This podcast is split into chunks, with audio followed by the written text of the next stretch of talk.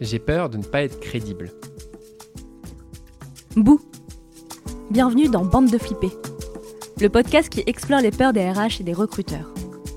Que l'on ait deux ou 20 ans d'expérience dans la fonction, les doutes subsistent, inhérents à la complexité de la nature humaine. À qui puis-je en parler? Dois-je partager à ce sujet? Où trouver les solutions? Nous partons à la rencontre de DRH, RRH, recruteurs et recruteuses qui se confient à notre micro et ont décidé d'affronter la peur, de parler de ces peurs. Nous sommes aujourd'hui avec Jonathan. Après le cours Florent, il obtient un master en psychologie suivi d'un master en RH. Il démarre sa carrière RH chez Monoprix, Franprix, où il exercera ses compétences en matière de développement RH, formation, recrutement, transformation digitale. Et récemment passé directeur du développement RH au sein du groupe Synergie. Mais malgré ce parcours inspirant, Jonathan est flippé. Bonjour Jonathan. Bonjour. Alors c'est quoi la crédibilité pour toi? La crédibilité, c'est, euh, je pense déjà, une, une force qu'on a ou qu'on n'a pas, et qui vient euh, interroger les, les, les, fondements, euh, on va dire, narcissiques les plus, les plus primaires, qui, sont, qui ont trait à la confiance en soi, qui ont trait à la, à la légitimité, qui ont trait aussi à la, à, la réflexion, à la pertinence. Et, et, cette peur-là, en fait, elle, elle s'interroge et elle est présente grosso modo tous les jours, et surtout à chaque fois qu'on prend des fonctions ou des des, dynamiques qu'on n'a pas l'habitude de prendre ou alors dont on ne maîtrise pas euh, l'ensemble des, euh, des, paramètres. Est-ce que c'est une peur personnelle ou est-ce que c'est une peur professionnelle ou une peur permanente? Avant tout, c'est une peur personnelle. C'est une peur qui est, euh, qui est présente dans la vie plutôt la vie personnelle, forcément, et, et, qui derrière se décline dans la vie professionnelle. Donc euh, forcément, quand on a des nouvelles fonctionnalités, quand on a des, nouveaux sujets, des nouveaux projets euh, à prendre en compte, c'est une peur qui, comme elle vient naturellement de euh, potentiellement de l'enfance ou, ou, des expériences passées personnelles, vient aussi jaillir sur le professionnel. Alors Jonathan, tu es un communicant avéré, tu participes à des conférences, à des salons, à des débats, à ce podcast. Est-ce que tu fais ça justement pour combattre cette peur?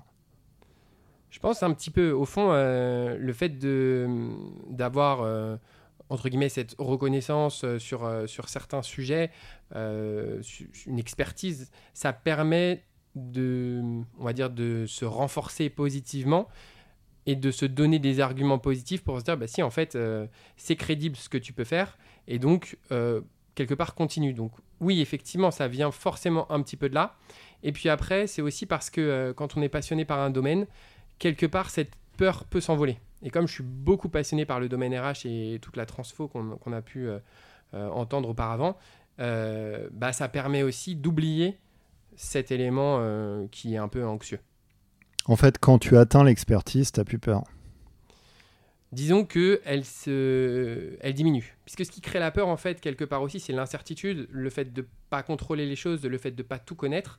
Et donc, quand on a une certaine expertise sur un sujet, il est possible que cette peur soit du moins atténuée ou alors ne soit plus accessible à un premier niveau. Alors du coup, la crédibilité, ça laisse euh, supposer que tu es quand même euh, relativement euh, fortement impacté par le regard des autres? Alors c'est assez paradoxal parce que pour le coup, non. c'est quelque chose d'ailleurs qui m'a parfois porté préjudice. Je me soucie pas énormément du regard des autres. La crédibilité, je pense qu'elle est d'abord euh, interne, c'est-à-dire c'est se sentir crédible. Alors c'est sûr que le miroir des autres fait que euh, euh, on va se voir ou non crédible, mais c'est d'abord un ressenti interne assez fort qui est personnel et qui est, qui est profond. Et, du coup, paradoxalement, je ne fais pas trop attention au regard des autres, que ce soit dans la... Tout à l'heure, tu parlais de la communication, mais que ce soit dans la communication, dans la façon dont je vais aborder les choses ou dont je vais exprimer mes idées je je, m'attarde pas forcément à l'impact que ça peut avoir, ou en tout cas, je m'attardais pas euh, à cet impact-là. Alors, tu n'es plus vraiment un junior aujourd'hui. Est-ce que tu penses que tu avais plus peur en début de carrière qu'aujourd'hui? Est-ce que ça s'est atténué? Oh, On est toujours junior, mais euh, ouais, je pense que ça s'est un peu atténué parce que j'ai la chance d'avoir euh, accumulé beaucoup de compétences dans différents domaines. Euh, aussi transverse qu'il soit. Hein. Et, et, ça fait qu'effectivement, euh, maintenant, quand je parle de quelque chose, bah, mon petit moi intérieur, euh, mon petit mini cricket, bah, je peux lui dire non, mais ça, tu sais, donc tu peux en parler, tu es légitime pour le faire. Donc oui, ça s'atténue avec l'expérience et j'ai moins peur aujourd'hui que je l'avais au tout début. Mais pour autant, il y a peut-être aussi, quand on est plus jeune, un côté un peu insouciant, un côté un peu rebelle aussi, qui fait que on a un peu, voilà, on a un peu tête brûlée, on avance sans s'occuper de ce qu'on ressent intérieurement. Là aujourd'hui, tu changes de job, t'as peur? Ouais, ouais, bien sûr que j'ai peur. Euh, je, D'abord, c'est pas facile. Ça fait 11 euh, ans que j'étais au sein du groupe Casino euh, et j'ai grandi avec le groupe Casino. Aujourd'hui, j'ai une nouvelle posture à avoir, certes qui, se base sur ce que j'ai déjà vécu, mais pour autant, bien sûr, il faut faire ses preuves. Il faut, c'est aussi la feuille blanche. Il faut tout recommencer. Il faut mettre en place des choses qui vont avoir un impact significatif tant au niveau business qu'au niveau euh, euh, stratégique. C'est structurant, j'ai pas envie de me planter, donc euh, oui, fondamentalement, j'ai une peur. Finalement, c'est sain d'avoir une peur. Ouais, je pense que la peur. Alors, on dit toujours la peur n'évite pas le danger, mais en tout cas, la peur, elle permet quand même d'éviter de s'y confronter. Euh, si par exemple euh, je ressentais rien et que je mets ma main dans le feu, bah, au bout d'un moment j'aurais ma main brûlée. Aujourd'hui, le fait de pouvoir ressentir que le feu ça peut brûler, bah, euh, je vais peut-être éviter de mettre ma main. Donc ça évite pas d'agir, mais pour autant ça permet d'agir avec une certaine raison, une certaine mesure, une certaine capacité d'introspection aussi.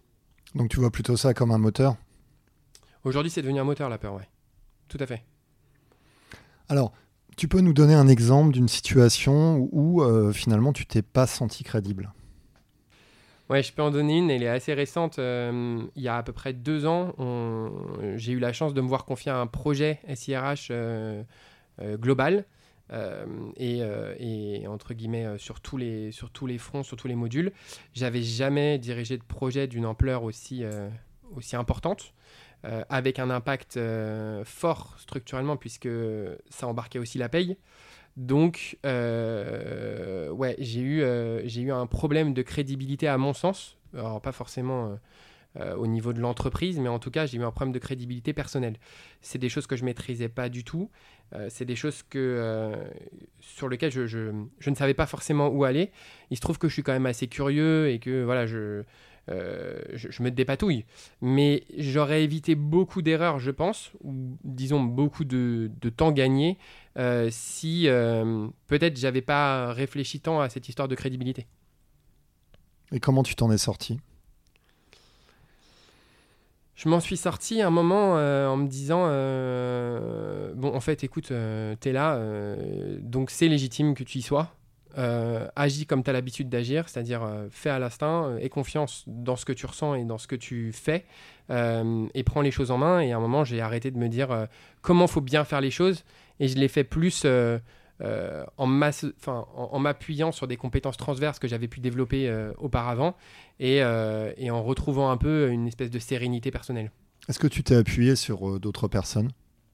Évidemment, aujourd'hui, c'est vrai que dans la dynamique de contrôle quand tu sais pas faire, c'est important de, s'entourer des gens qui savent et qui maîtrisent. Euh, et évidemment, autour de moi, euh, dans le cadre de, cette équipe, une fois que j'avais ouvert les yeux sur les compétences qu'il y avait autour de moi et que j'étais pas le seul à tout porter sur les épaules, parce que quand tu as peur d'être crédible, il y a cette responsabilité, tu as l'impression d'être un peu dans un focus lumineux où, où tu, tu vois que qui est en face de toi, j'ai pu voir à 360 qu'il y avait énormément de compétences autour de moi sur lesquelles je pouvais m'appuyer et ça s'est beaucoup mieux passé. Et avec les partenaires avec lesquels tu as travaillé sur ces sujets SIRH qui, eux, étaient des experts, tu t'es senti à l'aise? Alors, euh, ouais, c'est un peu paradoxal aussi, pareil. C'est-à-dire que, euh, euh, on va dire, la légitimité ou la crédibilité, elle arrive peu quand tu connais pas du tout les personnes il se trouve que que ce soit euh, les implémenteurs ou que ce soit les éditeurs, euh, il y avait cette posture déjà de client, il y avait cette posture de directeur de projet qui aidait. Donc je ne me sentais pas avoir le besoin d'être forcément crédible vis-à-vis d'eux, puisque euh, je les connaissais pas, donc j'avais pas à, avoir d'impact entre guillemets sur eux. Et pour le coup, ça m'a donné une certaine liberté, une latitude, et surtout le fait de pouvoir me confier directement à eux en leur disant mais moi j'ai jamais fait ça, comment on, comment on peut, euh, enfin, quels sont les bons streams à suivre, quelle est la bonne méthodologie. Euh. Du coup, en fait, ça m'a permis d'avoir une espèce de focalisation extérieure euh, donnée par des tierces personnes qui avaient une implication, somme toute, relativement raisonnable dans ma vie professionnelle. Alors en tant que RH, tu penses qu'en entreprise, il faut être le plus crédible face à qui? Je vais te donner trois choix. La direction générale, les managers ou les salariés C'est pas facile. Euh, alors, en tout cas, moi personnellement, je préfère être crédible auprès des équipes, enfin de mes équipes. C'est-à-dire que aujourd'hui, euh, euh, la direction générale ou mon responsable, mes chefs, je pense que ça peut toujours s'améliorer. Mais quand on perd la crédibilité auprès de son équipe, c'est difficile à, gagner déjà, c'est difficile à avoir et c'est difficile à conserver. Et donc quand on la perd, ça a plus d'impact. Puisque, entre guillemets, la direction générale et, euh, et, les responsables, ils ont une vision assez macro en fait de ce qu'on fait. Or, on n'arrive jamais à faire ce qu'on fait quand on n'a pas des équipes qui sont prêtes à nous suivre n'importe où. Et cette crédibilité, elle est hyper importante pour être suivie n'importe où. Alors, dans le secteur d'activité d'où tu viens, je pense à Monoprix, Franprix, euh, la fonction RH est souvent considérée comme une fonction extrêmement de siège, puisqu'en face de toi, tu as une population de personnes qui travaillent en magasin, qui sont des magasiniers, qui sont des caissières, euh, etc. Euh, est-ce que la fonction RH est crédible vis-à-vis de ces populations? Et comment elle fait pour y arriver? Alors je pense que la fonction RH, elle est crédible parce qu'elle est incarnée ou elle l'est pas. Aujourd'hui, c'est vrai que euh, sur les métiers euh, du retail, hein, euh, ou, tous les métiers qui sont décentralisés avec vraiment des succursales et, et, derrière des fonctions centrales, il est très très important de se nourrir complètement du terrain. Enfin, moi, c'est quelque chose. D'abord, je viens du terrain, puisque avant d'être RH, j'ai travaillé effectivement en restauration comme serveur et j'ai fait ça pendant très longtemps et également chez McDo. Donc, il y, a cette, cette culture du terrain que j'ai et qui est importante, je pense. Euh, pour, euh, pour être crédible auprès, euh, auprès, auprès des, équipes qui travaillent bah, soit dans les magasins, soit dans les restaurants, soit dans les agences d'intérim. c'est quelque chose qui est, qui est nécessaire.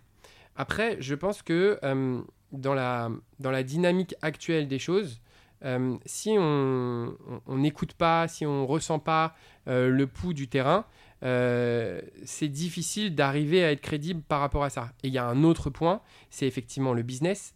C'est-à-dire que euh, le RH est toujours vu comme, euh, alors un peu moins maintenant, mais euh, entre guillemets à, côté du business. Alors aujourd'hui, on parle beaucoup de business partner. Moi, je suis pas trop fan de ce terme. Je pense qu'on est une partie constitutive du business. On est des business développeurs. Aujourd'hui, quand il y a un problème de turnover, quand il y a un problème d'engagement, quand il y a un problème de, ne serait-ce que d'absentéisme, de, ça a un impact direct sur le business. Et la fonction RH est au cœur de ce business-là. Donc en fait, on est aussi euh, des gens qui pouvons produire du business. Et d'ailleurs, euh, euh, il y a aussi beaucoup de choses qui se voient maintenant où carrément on vend des services RH développés en interne à d'autres entreprises dans une logique d'exemplarité ou ce genre de choses.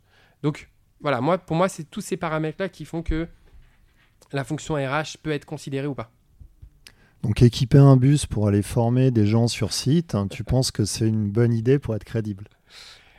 Oui, je pense parce que... alors, euh, cette histoire de bus, effectivement, elle, répond à, un premier problème, c'est les gens ne sont pas formés. Pourquoi tu, peux peut-être nous réexpliquer le concept? Oui, bien sûr. Donc en fait, c'est euh, un concept qu'on avait imaginé chez Franprix qui s'appelle l'Acadibus. L'Acadibus, c'était quoi? C'était une brigade mobile qui venait remplacer l'ensemble du personnel du magasin pendant que le magasin, les collaborateurs du magasin se formaient dans le bus qui était garé devant la logique de ce bus-là, c'était simplement que les collaborateurs n'avaient pas accès à la formation parce qu'ils étaient justement déportés et parce que euh, quand on est en magasin, bah, euh, on n'est vraiment pas en capacité de libérer un collaborateur puisque le staff est assez court et donc on, se coupe un peu un bras quand on laisse quelqu'un partir. Et donc tous ces collaborateurs n'avaient pas accès à la formation. Donc c'est en écoutant finalement le terrain, en essayant de savoir comment pouvoir résoudre ces problèmes-là, euh, qu'on a pu voir qu'il y avait un problème de présentéisme, qu'on a pu voir qu'il y avait un problème d'accès et qu'on a imaginé cette solution. Si on n'avait pas écouté le terrain et qu'on était resté euh, euh, de notre côté dans notre... tout le monde voilà, dit souvent tour d'ivoire, on n'aurait jamais su qu'il y avait un problème d'accès à la formation à part regarder quelques chiffres. Donc voilà, l'idée encore une fois c'est de se mettre à la place d'eux et surtout du plus grand nombre et surtout du cœur du business. Donc pour être crédible dans la fonction RH, il faut aller au contact. Alors non seulement il faut aller au contact, mais il faut aussi pas avoir peur de se prendre des coups. C'est-à-dire qu'aujourd'hui, euh, la crédibilité, elle se, elle s'aiguise. C'est comme, euh, alors je prendre une comparaison, mais c'est comme un tibia dans un tibia contre tibia. À force de prendre des coups, on finit par l'aiguiser cette crédibilité. Et je pense que si on a une crédibilité qui est un peu euh, entre guillemets vierge, bah, au premier coup, elle va s'ébranler. Donc il faut aller confronter cette crédibilité à bah, à, la vie du terrain, à la vie du quotidien, à la vie de l'entreprise dans laquelle on est, et ne pas avoir peur de la remettre en question, puisque c'est comme ça qu'elle se renforce et c'est comme ça qu'elle se, elle se potentialise et elle se développe. Alors, est-ce que tu as un exemple euh, où tu t'es senti euh, pas suffisamment crédible devant un salarié? Oui, alors euh, ça a pu, effectivement, c'est déjà arrivé. alors, c'est encore une logique de maîtrise et de, et de compétence. Euh, j'avais en face de moi un salarié qui, avait, euh, euh, qui venait pour un entretien de mobilité, qui avait des problèmes d'ordre managériaux. mais que j'avais pas forcément connu et dont surtout je sentais pas que c'était mon périmètre d'action. Parce qu'aujourd'hui, bah, que ce soit recrutement, formation, gestion des talents, il y a des périmètres qu'on peut adresser et d'autres périmètres qu'on laisse aux collègues. Et il se trouve que quand cette personne a commencé à parler de son problème managérial, qui était quand même une dynamique euh, euh, assez, euh, assez compliquée, je me suis senti un peu décontenancé par les propos qu'il me donnait et j'ai pas forcément eu la bonne réaction qu'il attendait. Pour autant, je pense que j'ai eu la bonne réaction de euh, qui, était attendu de moi à ce moment-là, c'est-à-dire de, de, prendre note et de renvoyer vers le collègue qui en était en responsabilité. Mais lui, peut-être, attendait une solution euh, que moi, j'ai pas su lui donner. Et donc, il a un peu. Euh, il l'a pas mal pris, mais en tout cas, il s'est senti un peu abandonné par l'image RH et par la fonction RH que je représentais au moment où j'étais en face de lui. Et toi, ça t'a créé une certaine frustration ou, ou pas du tout? Oui, parce que d'abord, j'aime bien aider. Moi, j'aime bien me sentir utile, c'est logique. Euh, mais surtout, comme à chaque interaction qu'on peut avoir avec un collaborateur, quel que soit le membre RH qui est en face, on représente la fonction RH, ça m'embêtait qu'il ait l'impression que euh, les RH ne savent pas, alors que c'était pas ma responsabilité de lui donner la réponse. Donc il y a un côté frustration, mais ça j'ai appris à le maîtriser à travers le temps, c'est-à-dire de ne pas aller toucher euh, trop tout le temps au périmètre qui t'appartiennent pas. Alors si tu avais un conseil à donner pour être crédible à un RH, serait lequel? C'est quoi les compétences euh, nécessaires selon toi pour euh, être crédible dans la fonction RH ah. Sans parler de compétences techniques. Hein. Ouais, ouais. Je, pense que le meilleur compliment qu'on peut faire à un RH aujourd'hui et, qui est un peu paradoxal encore une fois et que moi j'aime bien qu'on me fasse et c'est souvent ce que, ce que, ce que j'entends c'est t'es pas un RH comme les autres. C'est-à-dire. Tu sais que t'es euh, pas un RH comme les autres, Jonathan. merci, merci Christophe.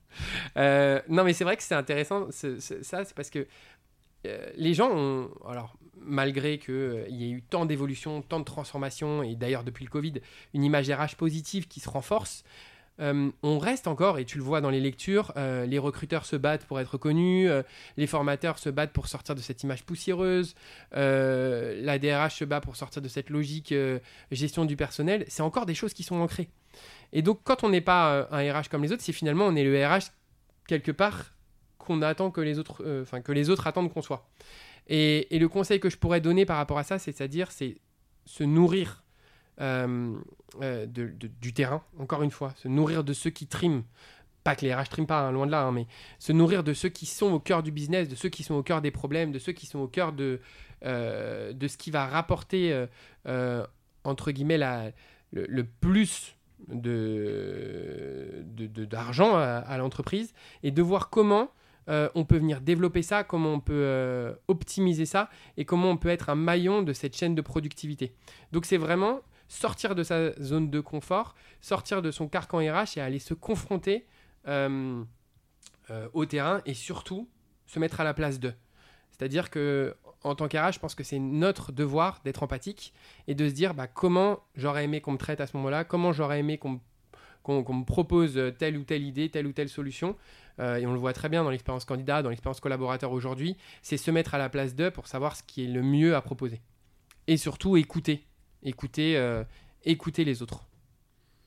Est-ce que tu as d'autres peurs à nous partager, Jonathan? Euh, Est-ce que je peur? Ouais, j'ai d'autres peurs, ouais, mais c'est des peurs plus perso. Euh, bah, euh, je suis euh, alors, jeune papa, euh, c'est vite dit, puisque mes filles ont, ont 3, et, 3 et 5 ans. Euh, mais euh, ouais, j'ai peur de pas faire comme il faut. C'est-à-dire que euh, voilà, on a un modèle euh, parental, on a des, références, hein, comme on peut avoir dans le monde professionnel, des mentors.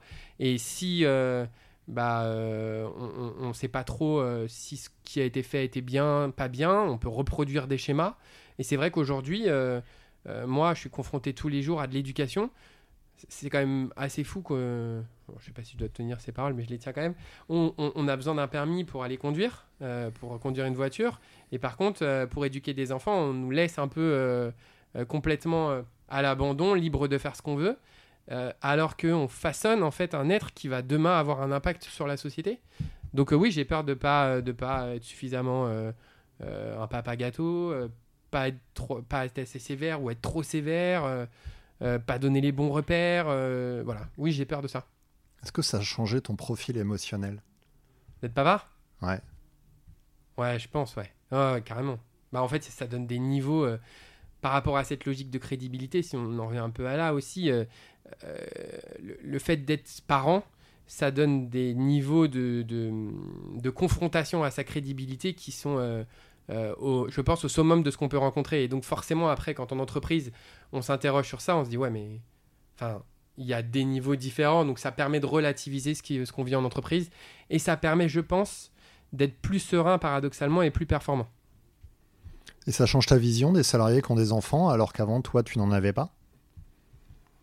Hmm, peut-être au niveau de l'empathie. C'est c'est vrai que peut-être avant je me disais, euh, euh, bah, euh, je sais pas comment, euh, euh, ok, on peut avoir euh, une vie perso et il faut laisser peut-être sa vie perso de côté quand on est au travail. Et aujourd'hui j'ai plus du tout, du tout cette, cette vision-là. Même si petit à petit je commençais à la changer depuis que je suis parent. je me dis que la place, en tout cas, de, du perso, elle a complètement sa place dans le pro et elle est poreuse. faut juste savoir trouver le bon équilibre. Ouais, on n'est plus en 2019. Ouais, voilà, c'est ça. Exactement. Si tu euh, si avais un conseil à donner à un jeune RH qui démarre euh, dans la fonction, ce serait lequel? Bah pour le coup, ce serait euh, écouter, se mettre à la place de, se confronter à soi-même et aux autres, et, et surtout prendre du recul. Et pour finir, c'est quoi ta plus grande source de motivation euh, professionnelle? Pourquoi t'es RH Je suis RH parce que je pense que c'est le, monde du tout est possible. C'est-à-dire qu'aujourd'hui, dans les ressources humaines, c'est d'abord la, pour moi la, la fonction qui est euh, à la transverse, euh, au centre de tout. Euh, à chaque fois qu'il y a un projet transversal quelque part, il y a forcément un aspect RH parce qu'il y a un aspect humain, parce que justement on conduit des projets avec des humains, on conduit euh, du business avec des humains, euh, et donc cette fonction-là, elle permet c'est comme un peu quelque part le sang du corps humain, c'est qu'il il- il véhicule partout dans le corps humain et il y a cette notion de d'omniprésence discrète, mais qui peut avoir une action à tous les niveaux. Et c'est pour ça que j'aime euh, euh, cette fonction-là. Et puis ensuite parce que euh, elle me permet de, réinventer au quotidien bah, son métier, découvrir des nouvelles choses à chaque fois, se, permettre et risquer des choses. Voilà, dans un cadre bien sûr déterminé, mais voilà, je pense que c'est pour ça et surtout parce que je m'éclate. C'est aujourd'hui je pense que pas tout le monde a la chance de pouvoir se dire dans son métier aujourd'hui bah je suis content de me lever parce que je m'éclate. Dans 10 ans, tu seras toujours RH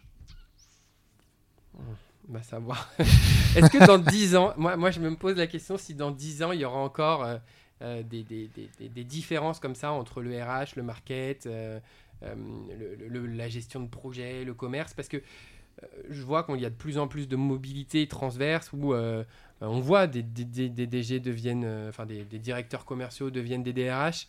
Un peu moins dans l'autre sens. hein. En, ce moment, il n'y a pas trop non plus d'RH qui vont vers d'autres métiers, mais voilà, je me dis euh, dans 10 ans, euh, en tout cas, j'aurai accumulé un tas de compétences qui, j'espère, me permettra de, faire un métier quel qu'il soit, puisque apparemment, il y en a plein qui ne sont pas encore euh, imaginés, mais qui me permettent encore de m'éclater. Merci d'avoir écouté Bande de Flippés, un podcast imaginé et produit par l'étincelle RH en partenariat avec My RH Line. Si vous avez des remarques, des suggestions ou si vous voulez partager vos peurs, n'hésitez pas à envoyer un message sur LinkedIn à Étienne Agenot ou Christophe Pat. On se retrouve dans deux semaines pour découvrir un autre membre de la bande de Flippés. Bouh